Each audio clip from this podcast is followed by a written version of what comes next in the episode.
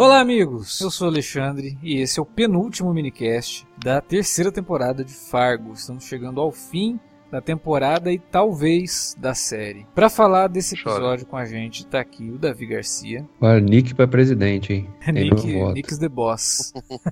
e também com a gente o Felipe Pereira. Olha, cara, esse episódio provou que superfície branca que dá vazão pra sangue é muito mais do que só neve, cara. Até leite com sangue rolou esse episódio. e, e, ficou bonito, né, cara? E fica bonito, para... né? Romântico pra caraca. Tu, tu, tu, vê que a tua. Chama a patroa, ou patrão, ou patroê, sei lá como é que fala, pra, pra ver esse momento romântico do começo do episódio. Sempre legal ver uma pessoa sofrendo uma, uma concussão aí, sangue caindo em cima do leite. Pois é, não adianta chorar sobre o sangue derramado em cima do leite, né? Então. Bom, a gente volta logo depois daquela vinhetinha que você já conhece, mas é sempre bom repetir para comentar Fargo, então não sai daí. Você curte os podcasts do Cine Alerta e quer ajudar a gente a manter esse conteúdo no ar? É muito fácil. www.padrim.com.br barra Cinealerta. Entre lá, dê uma olhada nos planos que temos à disposição e nos ajude. Como um dos nossos colaboradores, você ainda pode participar de hangouts, de sorteios mensais e de um grupo secreto no Facebook, onde você pode dar críticas, sugestões de pauta e muito mais. www padrim.com.br barra cinealerta. Entra lá, é rapidinho e você pode ajudar a manter o Cine Alerta no ar com esse conteúdo que você gosta. Fique agora com o podcast.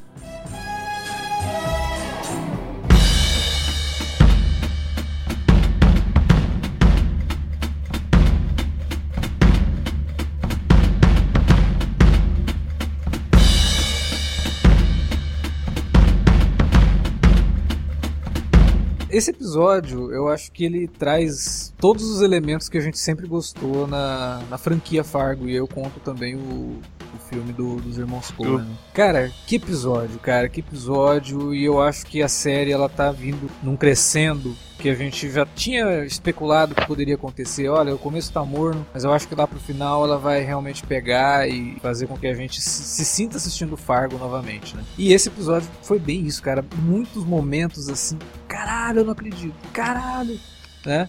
É, principalmente envolvendo a Nick, né? A Nick ela foi grande destaque desse episódio, mostrando ser uma estrategista realmente, como ela diz ali. O forte dela é a estratégia, né? E o Varga não levou muito a sério e se deu mal, né? Pelo menos até agora. Mas, Felipe, fala pra gente o que você achou desse episódio. Cara, eu tô gostando desse, desse, desse finalzinho. Os episódios normalmente são, são bastante econômicos.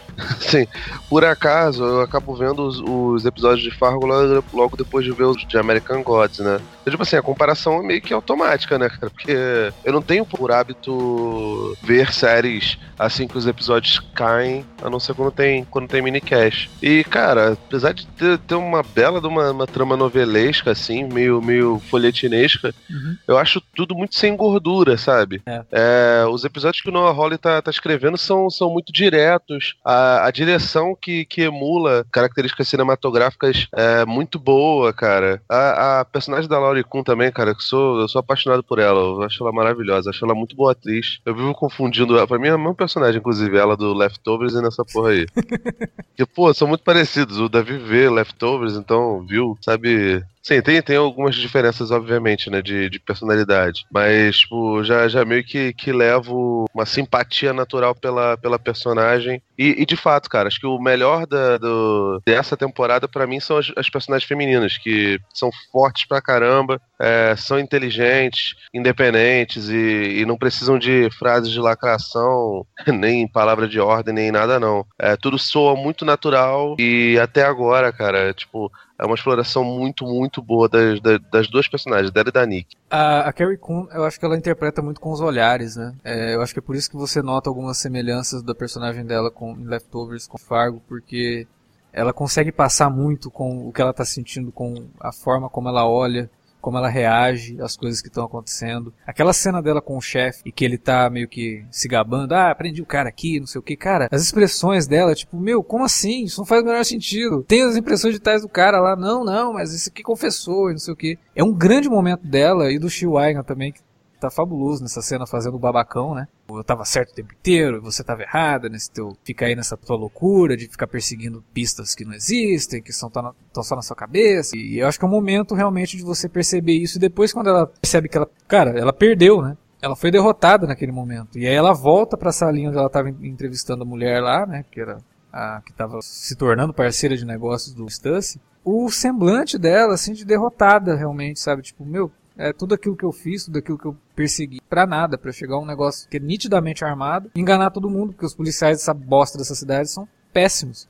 tipo, ela enfrenta muito o mesmo problema que a, a Molly enfrentava na primeira temporada, de ser a pessoa que tem o atitude, de que tem a, a, os insights corretos, mas que os colegas são ou preguiçosos demais, ou burros demais, ou simplesmente não querem fazer porque, meu, vai ficar procurando trabalho para quê? Então a personagem dela realmente é importantíssima, mas Cara, a, a personagem da Mary Elizabeth Winston, a, a Nick, que coisa sensacional que eles fizeram com ela nesse episódio. Eu tô torcendo muito por ela, espero que ela não morra, porque seria muito broxante, né? Você ver uma personagem crescer tanto assim para chegar no final e ser derrotada, mas eu acho que não é isso. A gente tinha comentado, não sei em qual episódio de Fargo, que essa temporada estava falando muito sobre a, as mulheres, né, e como que elas são pisoteadas pelos homens ao redor delas, né, e que a personagem da Carrie Coon representava isso, mas a Nick agora, ela tá tomando a frente do negócio e tá se sobressaindo em cima de um cara que a gente até agora considerava um gênio do crime, que é o Varga, né? E ela tá muito à frente do cara nas tomadas de decisões dela.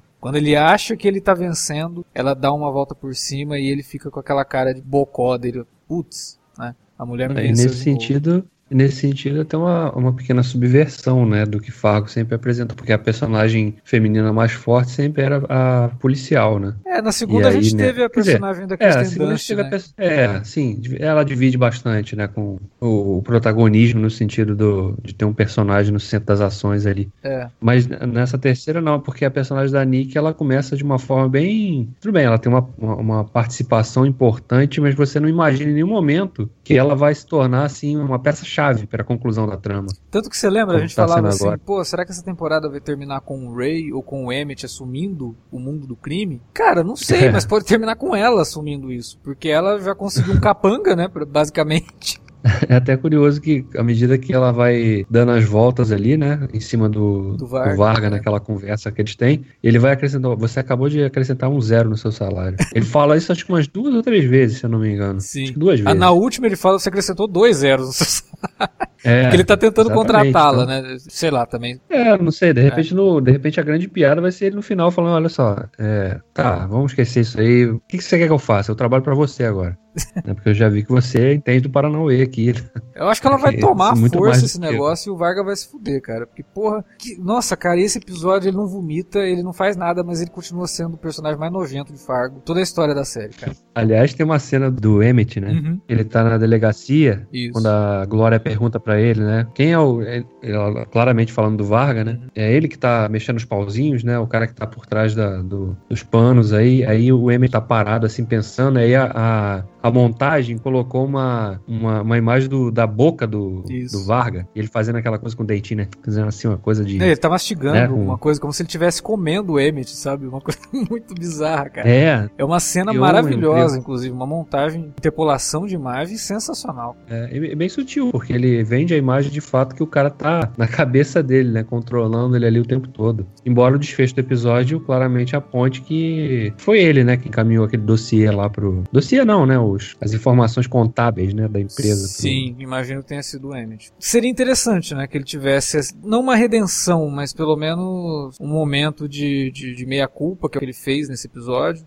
A história no começo é muito, muito boa e o Will McGregor rouba o, a cena naquele momento ali que ele tá contando toda é. a história dele com o irmão, né? Preenchendo Sim. algumas lacunas, né, que tinham ficado meio soltas e a gente finalmente tem toda a história do que aconteceu. Uhum, é, você da... sente essa culpa na voz do, do, do, McGregor quando ele tá falando o negócio do, do selo, né? Seria interessante realmente se ele vencesse o Varga dessa forma, mas agora eu quero que a Nick vença tudo isso, né? É, o grande lance da morte do Ray foi fazer com que a Nick meio que assumisse as rédeas do troço né? E plane... ela provavelmente está planejando essa vingança desde que ela conseguiu escapar lá do bosque, né? Da, da, da fuga dos assassinos do Varga. Então ela teve muito tempo para planejar tudo isso. E não é uma simples chantagem. O que ela faz no começo, você fala, ah, não é possível que ela só quer o dinheiro do cara. Não, claro que não. Né? Ela tem muito mais sobre isso daí. O assalto dela ao, ao, ao caminhão dele foi muito, muito bom. A ideia da granada, né? Ela joga granada, os caras saem, meu Deus, a granada, a granada, a granada. Ela pega, rouba o caminhão, joga granada, assim, um peso de papel. Né?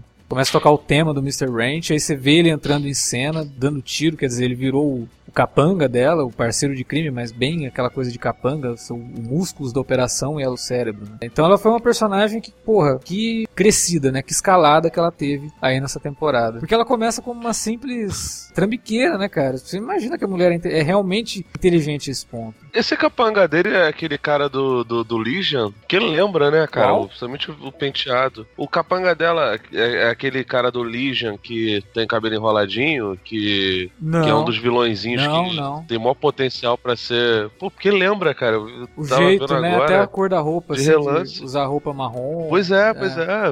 Tons, tons não, marrom. Não é ator, não. Mas você, agora que você falou isso, realmente, cara, lembra muito o personagem de Legion. Que era aquele cara, Exato, o, isso, né? Lazy Eye lá, né? Que eles chamavam de. Isso, isso, é. exatamente. A cena da, da Glória lá, finalmente, quando ela tem a conversa com a policial lá, a Winnie, né? Uhum. A outra policial no bar, que elas estão ali, né? Tá afogando as mágoas ali, ela tá, tá falando que tá claramente, né, frustrada pelo, aparente desfecho de toda a investigação ali, já que o xerife resolveu enterrar o, a investigação, porque ele acha que pegou o responsável. E ela tá falando que ela tem problemas com tecnologia, né? Uhum. Inclusive, ela pensa que ela não existe. a cena é muito legal, porque aí depois a Winnie pega e dá um empurrão nela com o dedo, assim, né? Vem cá, Sim. deixa eu fazer um negócio. Tum, dá um empurrão nela. E não fala nada, né? Isso que é legal. Sim, é, aí ela vai no banheiro, né? Tem aquela. Aí ela entra no banheiro né? Já fica frustrada porque a, é a pia é de auto, é, torneira automática, uhum. de, de, de, presença. o negócio de sabonete também é, é, aquela saboneteira que você tem que apertar para sair. E ela já fica, ponto, vou, nem posso mais limpar o rosto agora, porque não vai funcionar nada. Aí o negócio funciona, né? Mas o bacana é que tudo isso funciona. acaba acontecendo depois que ela recebe aquele abraço, né? É como se ela realmente precisasse sentir é, uma pessoa, porque ela realmente estava se sentindo invisível. O filho não dá muita bola para ela. A polícia já estava dispensando ela como chefe de polícia, ela ia ser destituída do cargo e virar só uma policial comum. É, a tecnologia ignora ela. Ela realmente estava, meu, eu não existo, né? ninguém se importa comigo. E talvez por isso toda essa metáfora da tecnologia não funcionar, porque ela estava se sentindo dessa forma. E aí quando a Winnie é. vai lá e dá aquele abraço nela, ela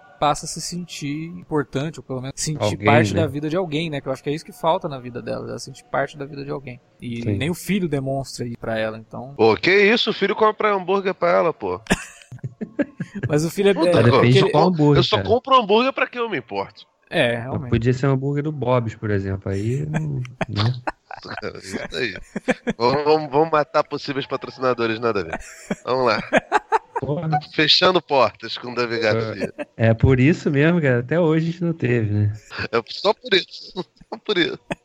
Vocês acham que rolou um clima ali entre a Winnie e a Glória? É, porque a Winnie meio que joga em direta de que ela só mantém ali umas relações com os caras graças a, né, a farmácia, né?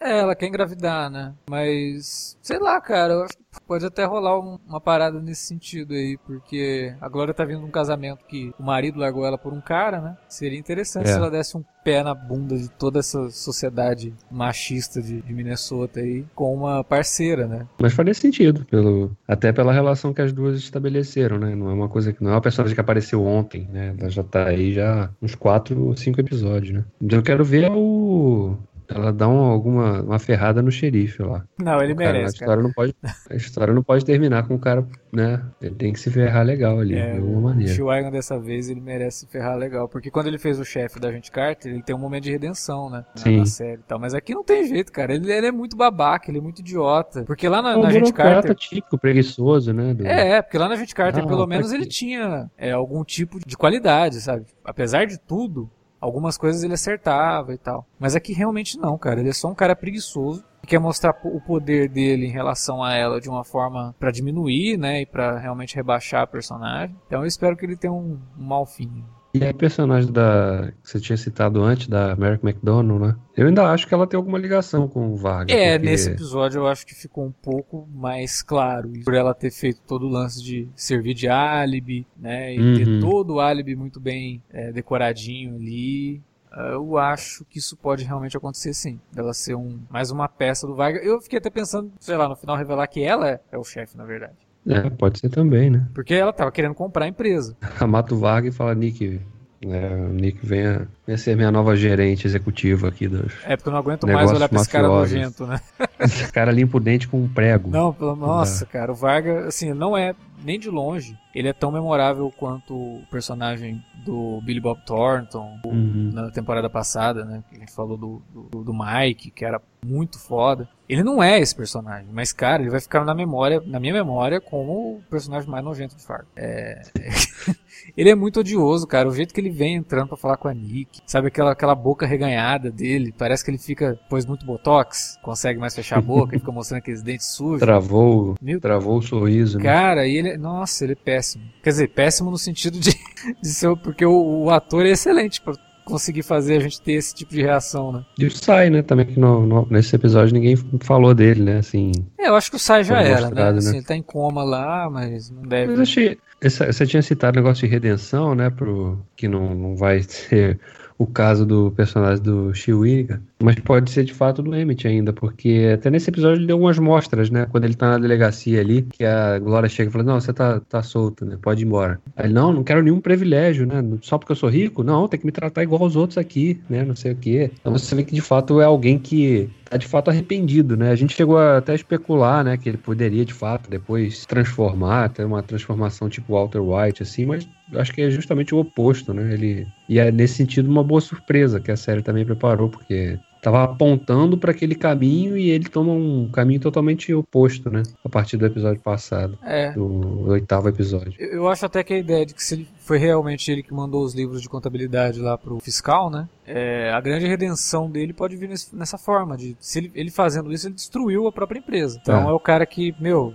tipo, eu consegui isso tudo de uma forma muito desonesta, né, enganando meu irmão e foda-se. Eu vou jogar tudo para cima, jogar tudo pro alto e independente das consequências. Porque o cara já, já perdeu a família por conta daquela armação do Ray, né? A empresa para ele eu acho que já perdeu a significado. É, ele já perdeu a empresa também, né? É. Ele é só um fantoche Exatamente. ali. Né? Então... Que eu acho que essa ficha para ele não só caiu ali naquela cena que, ele, que a gente tem justamente essa, essa, essa montagem do Varga mastigando ele, né? Eu acho uhum. que a uhum. ficha dele só caiu naquela, naquela cena, porque a, a Glória fala, né? Quem que é o cara que tá puxando as cordinhas e tal. Então eu acho que realmente ali foi o momento que ele percebeu que ele não é mais o dono da empresa dele. E ele perdendo todas as pessoas que ainda tinham alguma, algum significado para ele também, né, no processo. É porque nem o Sai ele tem mais, né? Pois é. Provavelmente é, vai Perdeu a família, morrendo. perdeu o irmão, é.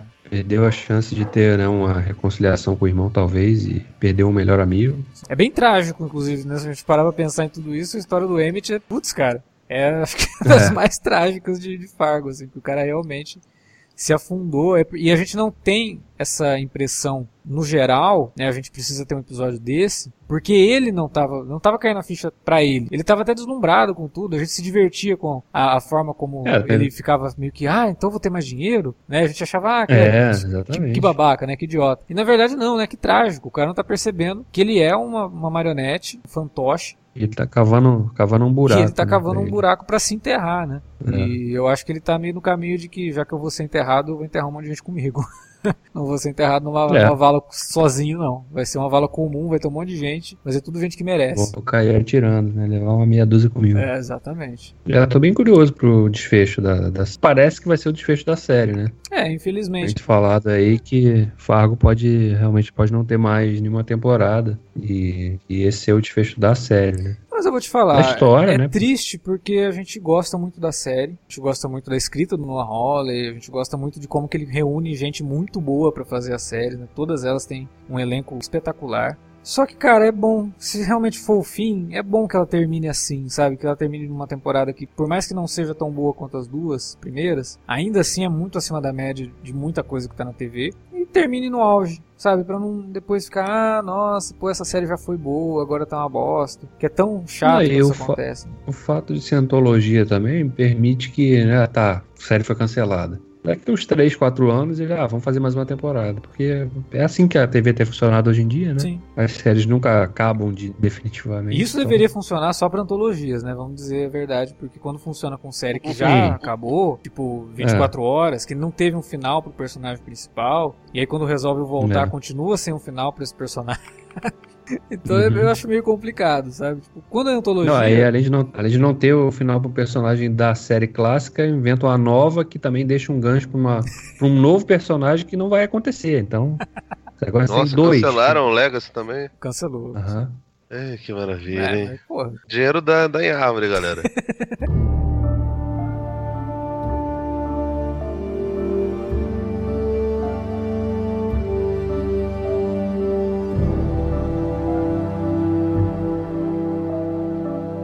galera, era isso que tínhamos para falar sobre o penúltimo episódio dessa temporada de Fargo. Estamos aqui em tom solene, né, pelo provável fim da série, mas ainda assim muito contentes por poder acompanhar uma temporada bacana dessa. Principalmente nesses últimos momentos aí. Vamos ver o último episódio, o que, que traz pra gente. Agora a gente quer saber a opinião de vocês que estão ouvindo, o que vocês acharam, o que vocês estão achando da série. Fala pra gente aí na área de comentários ou manda um e-mail para alertavermelho.cinealerta.com.br. Não se esqueça, estamos nas redes sociais, facebook.com.br cinealerta ou arroba cinealerta no Twitter. Use as redes para divulgar o nosso conteúdo e ampliar a nossa rede de ouvintes.